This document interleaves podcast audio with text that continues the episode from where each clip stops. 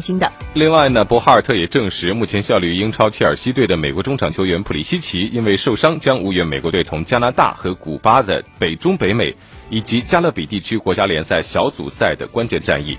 在九号对阵水晶宫的英超比赛中，状态火热的普利西奇攻入一球，但是却遭遇到臀部的伤势。二十一岁的普利西奇近期状态爆棚，三场英超比赛收获了五粒进球。博哈尔特说：“这个决定是和切尔西俱乐部一同做出的，我们认为这符合球员的长远利益。现在做出这种取舍，让球队感到非常遗憾，因为所有人都希望普利西奇能和我们一起并肩作战，但是硬要普利西奇上场比赛非常冒险，这很不值得。”